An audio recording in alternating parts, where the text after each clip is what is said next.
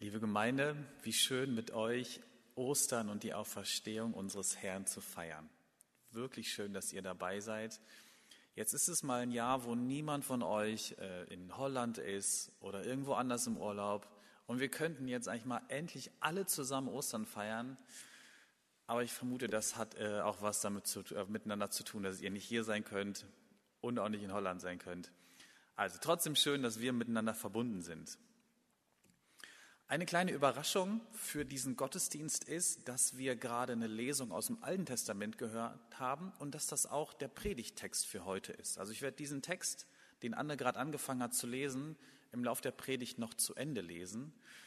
Und einige fragen sich vielleicht schon, ähm, Altes Testament, was hat das denn mit der Auferstehung zu tun?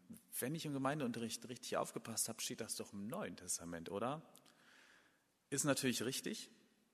Aber ähm, ich hoffe, das wird im Lauf der Predigt noch klar. Bleibt dran und schaut mal, ob es euch überzeugt, dass wir diesen alttestamentlichen Text heute lesen. Diese Geschichte Israels, wie sie aus der Sklaverei in die Freiheit geführt werden, ist eine der stärksten Erzählungen der Bibel, vielleicht der Menschheitsgeschichte überhaupt. Es ist die Erzählung, die ganz tief in die DNA des jüdischen Volkes eingebrannt ist. Es ist die Erzählung, die ihre Identität ausmacht. Es geht um Befreiung und Erlösung. Und es ist so eine starke Erzählung, weil ich diese Geschichte als Israels Geschichte lesen kann, die ist damals passiert, weil ich sie aber auch als meine Geschichte lesen kann. Es ist eine Geschichte, die äußerlich funktioniert und auch passiert ist, und es ist eine Geschichte, die innerlich passiert und funktioniert. Man kann diese Geschichte historisch lesen, weil Gott damals dieses Volk befreit hat. Man kann diese Geschichte aber auch psychologisch lesen und für mich, weil Befreiung in mir möglich ist. Die wahnsinnige Kraft dieser, dieser Erzählung, dieser Geschichte liegt darin, dass beide Ebenen, die historische und die innere, wahr sind und zu uns sprechen und eine Kraft haben. Es beginnt alles, diese Erzählung beginnt in Ägypten, in der Sklaverei. Ägypten ist in der Bibel das Land der Abhängigkeit. Und es ist eine Geschichte, die endet im verheißenen, im versprochenen Land. Im versprochenen Land, und das ist das Land der Freiheit. Das ist dieser große Bogen, der aufgespannt wird in der Geschichte von Israel, aber eben auch für unsere Geschichte das Land der Abhängigkeit und das versprochene Land der Freiheit. Ägypten. Vielleicht spürt ihr intuitiv, was das für euch bedeutet, für euch bedeuten kann. Das war damals und ist bis heute eine reale Erfahrung von Abhängigkeit, von Ausbeutung, Gefangenschaft, Unterdrückung. Das gab es damals und das gibt es bis heute. Und dann gibt es aber auch das, was wir in uns spüren, die inneren Abhängigkeiten, die Muster, unter denen wir leiden und die wir nicht loswerden. Und beides verbindet so eine Sehnsucht nach Freiheit, ob das äußerlich oder innerlich ist. Wir möchten gerne frei sein.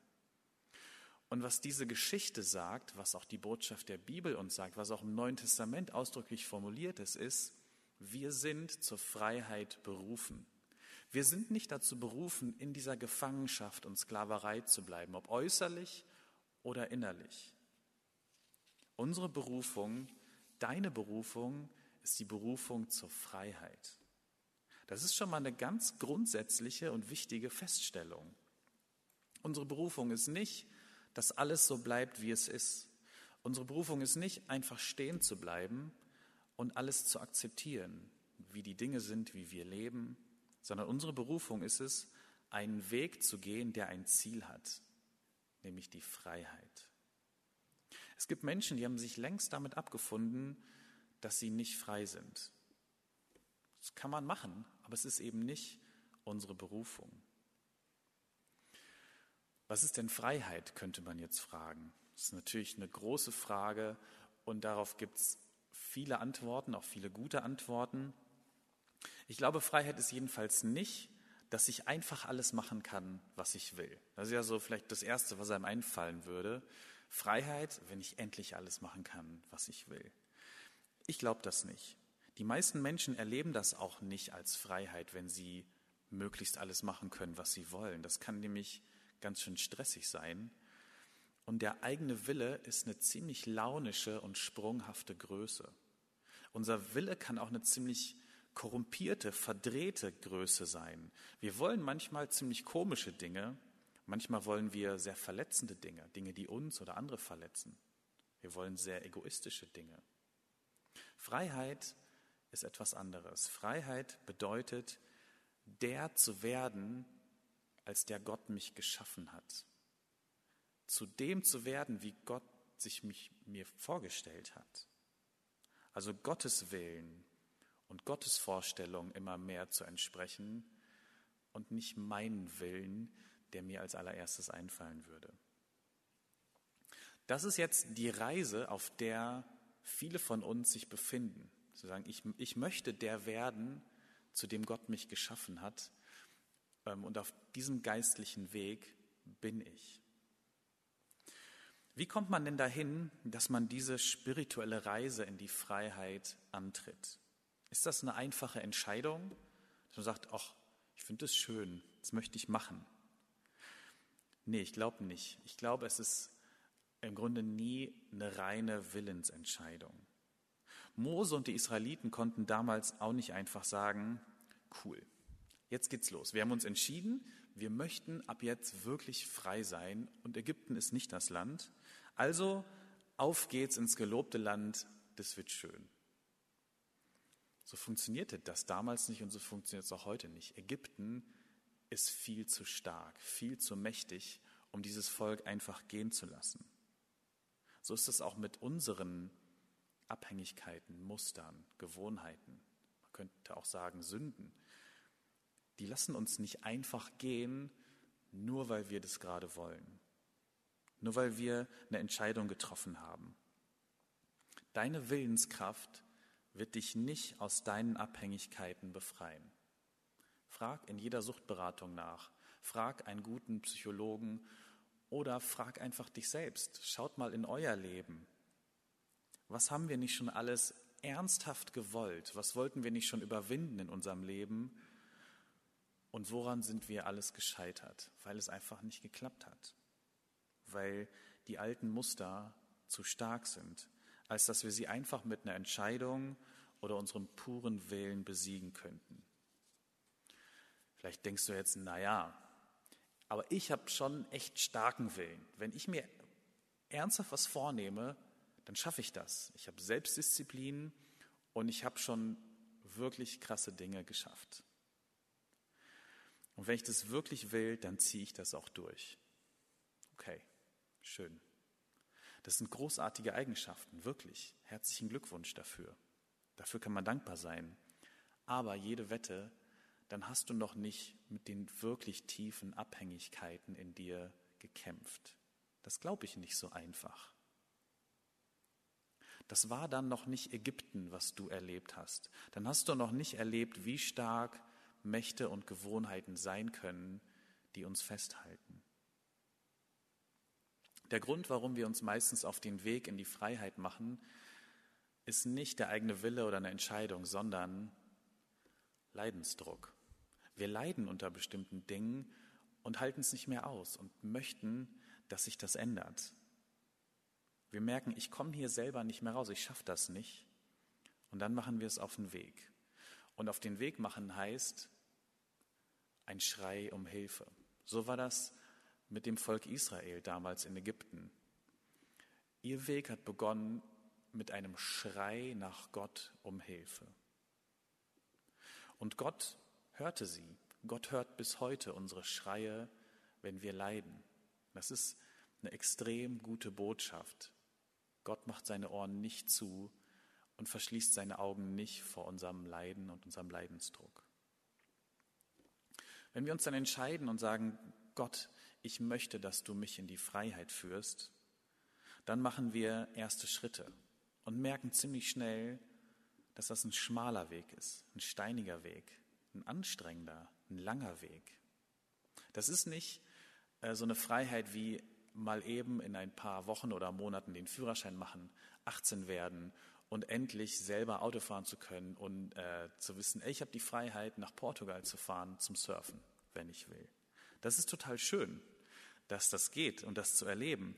Aber die eigene, die persönliche Freiheit zu entdecken, ist noch größer. Von Gott wirklich in die Freiheit geführt zu werden, ist das Größte. Es ist die Reise unseres Lebens und es ist das Abenteuer unseres Lebens, zu dem wir berufen sind. Klingt ganz schön pathetisch, oder? Ist es auch. Und ich meine das auch so. Ich nehme davon auch nichts wieder zurück. Aber auch hier können wir von der Freiheitserfahrung des Volkes Israel damals lernen.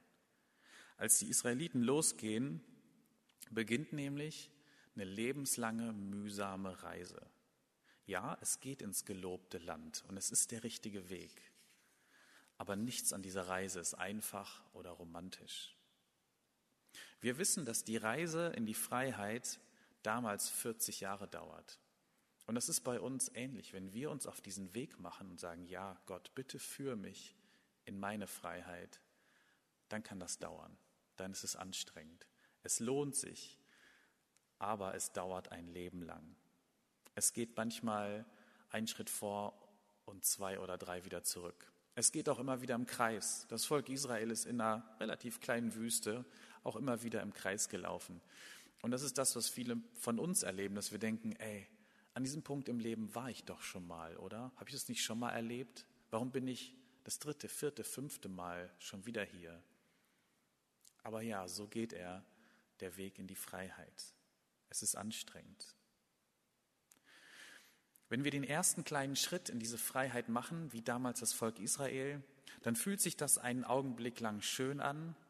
Wir werden vielleicht schon euphorisch, aber schon nach wenigen Schritten melden sich die alten Stimmen, die Abhängigkeiten, die Süchte oder es sind reale Personen wie unsere Eltern, vielleicht Freunde, vielleicht sogar eine Gemeinde, die fragt, wo willst du denn jetzt eigentlich hin? War dir das alles nicht gut genug bisher? Es melden sich innere Stimmen und alte Muster, die vorher so einen Leidensdruck bei uns ausgelöst haben und jetzt nicht einfach weg sind, nur weil wir losgegangen sind. Sie melden sich noch stärker als zuvor und beanspruchen Besitz über uns. Das wird da erzählt in dem, was Anne erst vorgelesen hat, dass die Ägypter plötzlich mit aller Macht alle Streitwagen losschicken und sagen, das Volk holen wir zurück. So einfach wird das nicht. Diese Erfahrung machen viele, viele Menschen, die sich auf den Weg in die Freiheit machen. Sie merken, dass das Alte plötzlich mit aller Macht zurückkommt und Besitz über uns beansprucht. Und dann ähm, sind die Anfechtungen, Kämpfe groß und ähm, es kommen einem schnell solche Gedanken wie, pff, vielleicht hätte ich doch da bleiben sollen, Vielleicht hätte ich doch alles so lassen sollen, wie es war. Das schaffe ich nie. Die Aufgabe ist viel zu groß. Der neue Weg ist viel zu schwer. Ich hätte in Ägypten bleiben sollen. Da war ich wenigstens sicher und so schlecht war es doch auch gar nicht, oder? Der Kampf um die Freiheit fühlt sich plötzlich noch schlimmer an als der Leidensdruck, den wir hatten. Der Pharao schickt nämlich auch nicht ein paar Leute hinterher und fragt freundlich, wollt ihr nicht zurückkommen? Würdet ihr bitte zurückkommen? Ich werde euch auch besser äh, behandeln, versprochen. Ihr habt es doch so gut bei mir. Nein, das macht der Pharao nicht. Der schickt jeden Streitwagen und jeden Soldaten, den er hat. Das ist genau die Erfahrung, die wir machen können.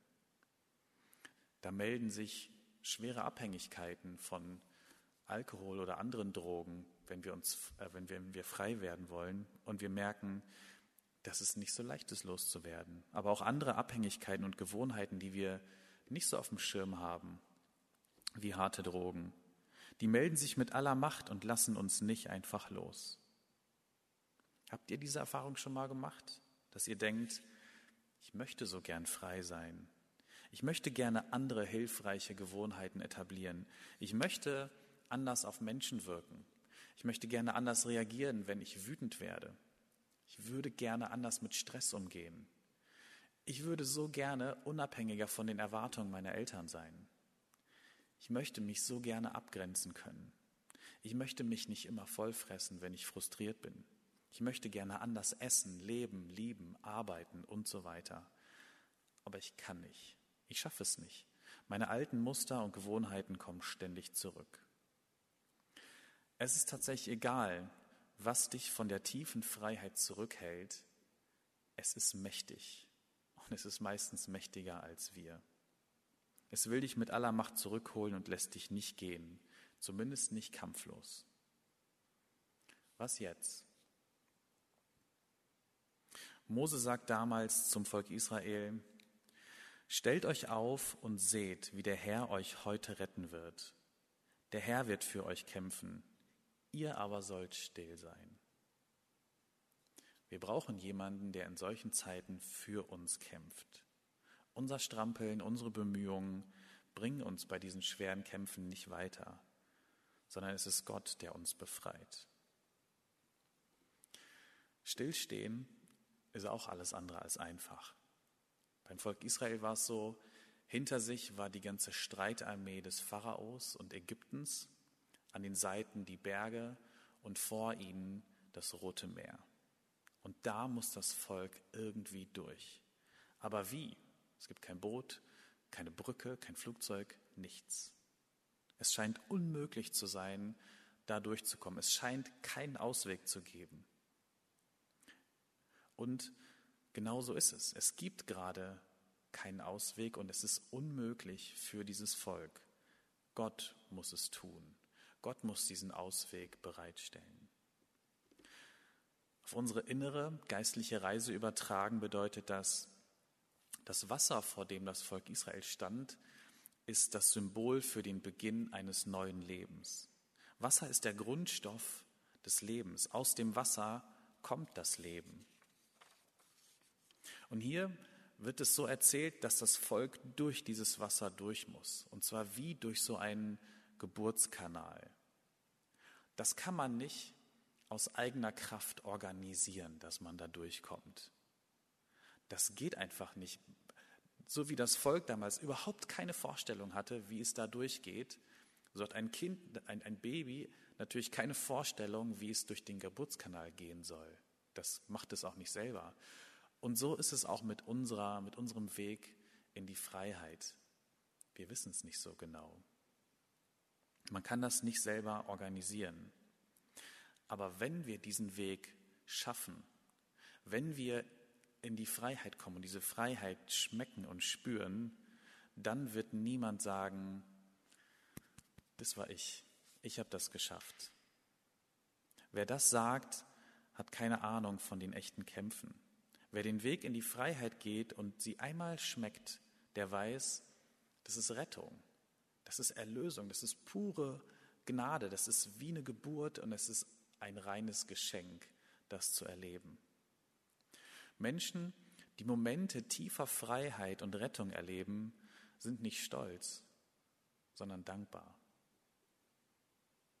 Ich möchte euch deshalb jetzt den Text weiter vorlesen, den Text von der Rettung Israels. Dann erhob sich der Engel Gottes. Bisher war er an der Spitze der Israeliten gegangen, jetzt ging er zu ihrem Schutz hinter ihnen her. Auch die Wolkensäule entfernte sich von der Spitze und trat hinter die Israeliten. Sie stand zwischen den Ägyptern und den Israeliten. So kamen sie die ganze Nacht einander nicht näher. Die Wolke ließ es stockdunkel werden, und die Feuersäule erleuchtete die Nacht. Mose streckte die Hand aus über das Meer. Da trieb der Herr das Meer die ganze Nacht durch einen Ostwind zurück. Er machte das Meer zum trockenen Land und das Wasser teilte sich. So konnten die Israeliten auf trockenem Boden mitten durch das Meer ziehen. Das Wasser stand rechts und links von ihnen wie eine Mauer.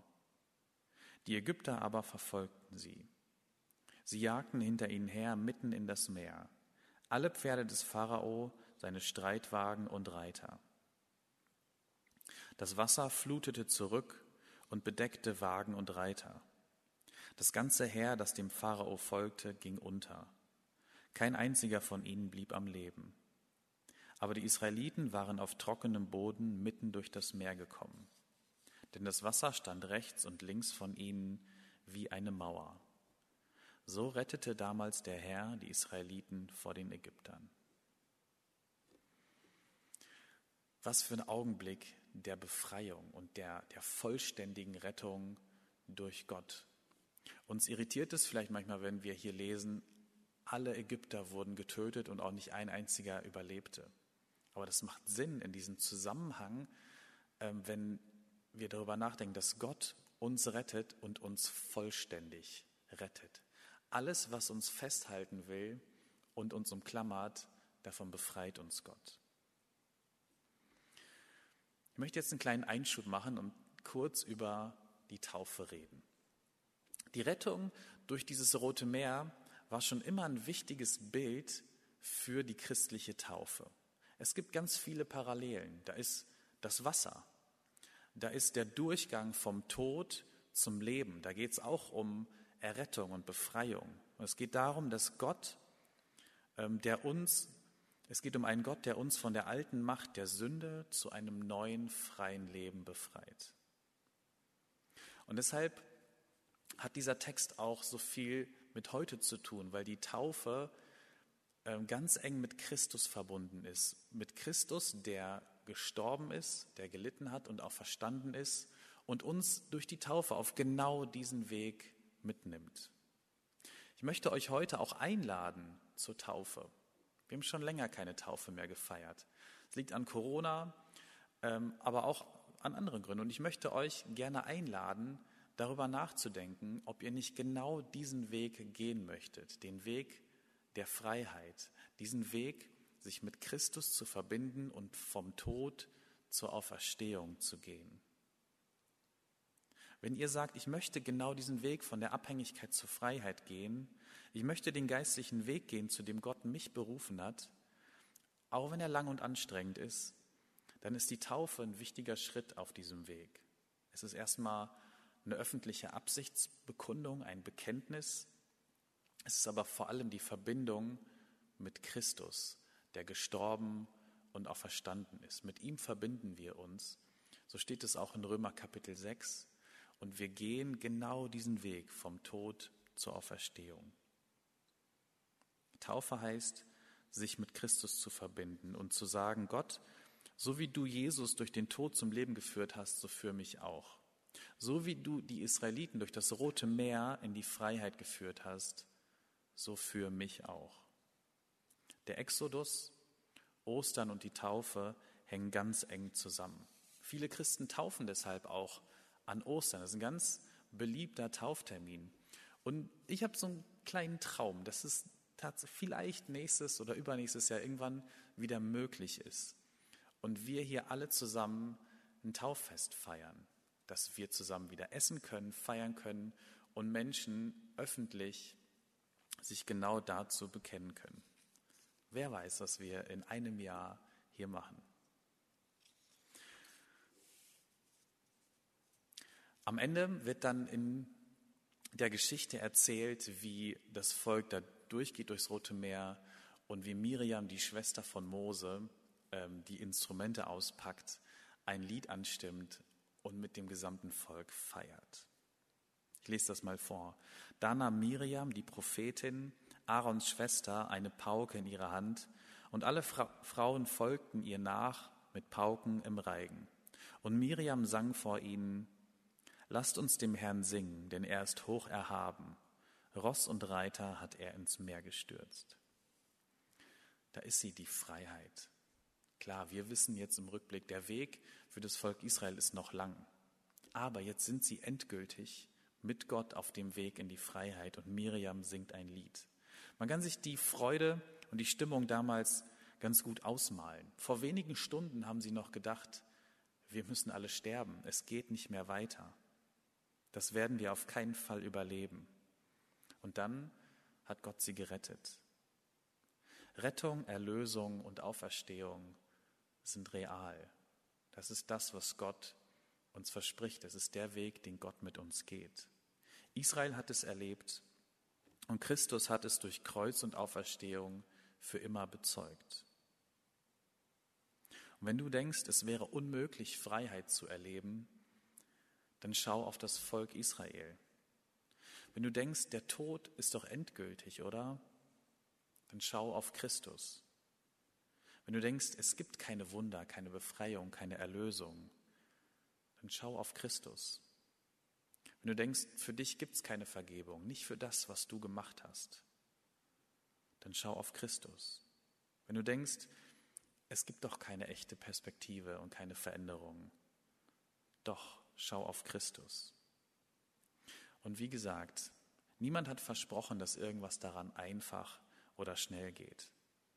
Aber mein wunderbarer Job heute ist, euch daran zu erinnern, dass wir zur Freiheit und zur Auferstehung berufen sind. Amen.